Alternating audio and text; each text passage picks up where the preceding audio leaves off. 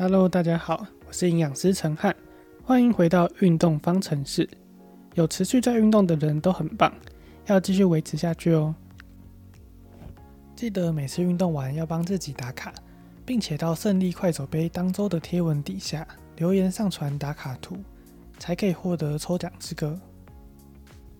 大家都换上适合运动的服装了吗？运动的场地适合快走吗？这些都没问题的话，就要开始今天的暖身运动喽。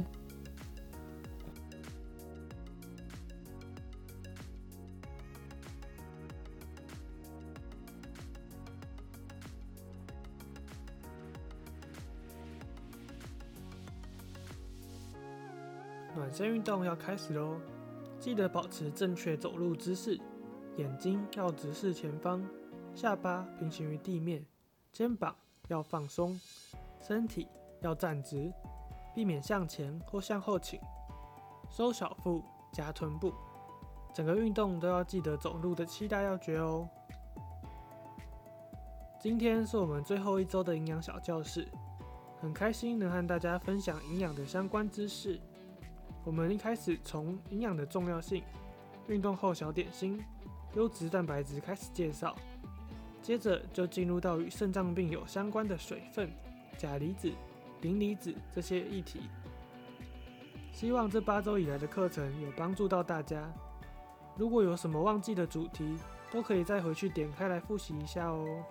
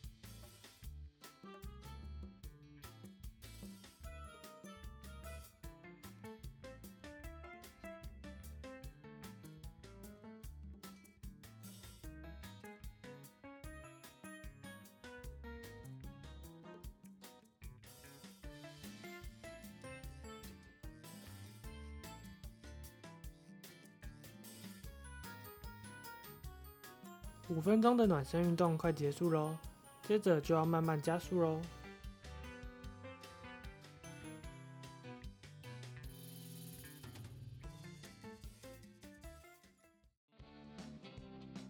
接下来要开始快走喽，慢慢把速度增加到自觉运动量表的十二到十三分，也要记得搭配呼吸控制，用鼻子吸气，嘴巴吐气，然后记得走四步是吸气，再走四步是吐气，可以依照每个人的步伐速度来做调整哦，看怎么样的配合是最舒服的。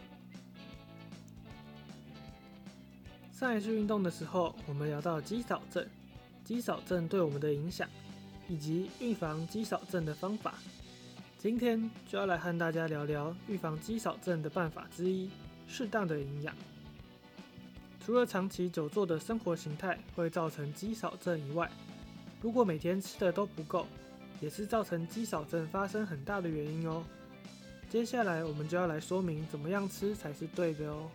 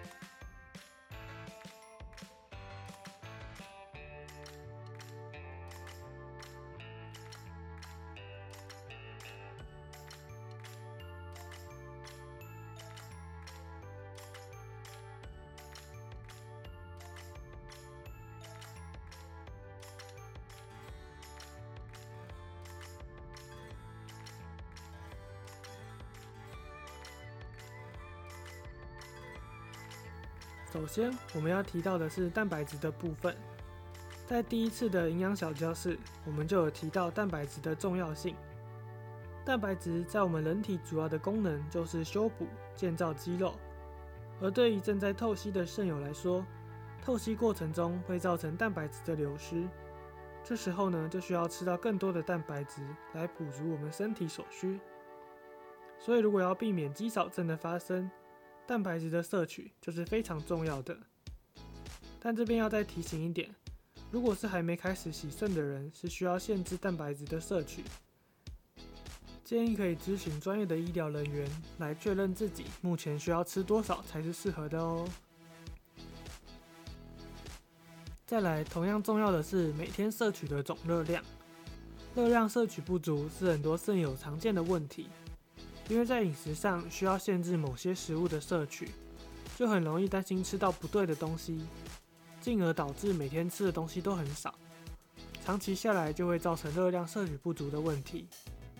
那热量摄取不足的状况下，我们人体会为了维持生命，就会把我们身上的肌肉拿来当能量使用，这时候呢就会造成我们肌肉下降，长期下来就会导致肌少症的发生哦。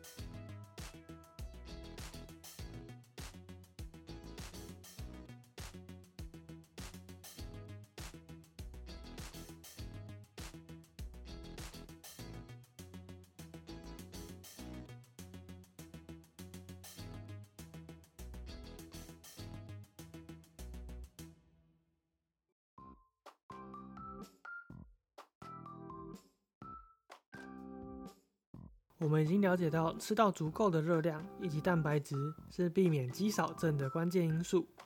那什么时间点吃会有什么影响吗？不知道大家有没有听过运动后的黄金三十分钟？那我们来做个简单的比喻吧。可以想象，运动后的肌肉，它会变成一个胃口很好的人，它会把大部分的营养素都吃进去，就是变成肌肉的养分。所以运动后吃东西可以帮助我们肌肉的生长。之前我们有提到的运动后小点心，就可以达到这个功效哦。所以除了平常要吃到足够的蛋白质食物以外，如果运动后可以再吃个小点心，对于肌肉的合成也是有帮助的哦。今天我们聊的是营养的部分，下次运动再来和大家分享维持肌肉很重要的肌力训练哦。大家加油！今天的运动还剩下五分钟，继续保持现在的节奏，还有呼吸控制哦。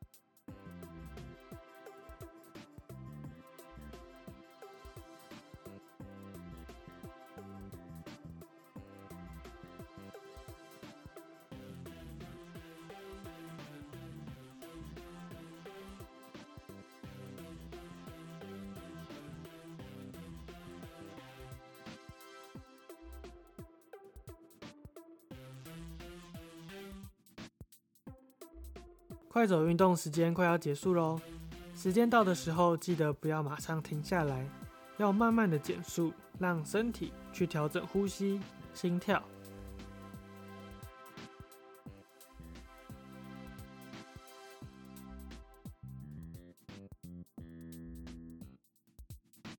恭喜大家完成今天的挑战，让我们再继续慢慢走五分钟，让呼吸、心跳都恢复到平稳的状态。记得可以从鼻子吸气，再从嘴巴吐气，来调整我们的呼吸哦。我们今天的内容如果有兴趣，也欢迎写下来。如果有任何的问题，都可以来问我们哦。如果想要了解自己应该吃多少才够，建议可以请医师协助转介到营养咨询门诊，去进行更完整的教学，对于整体的健康会更有帮助哦。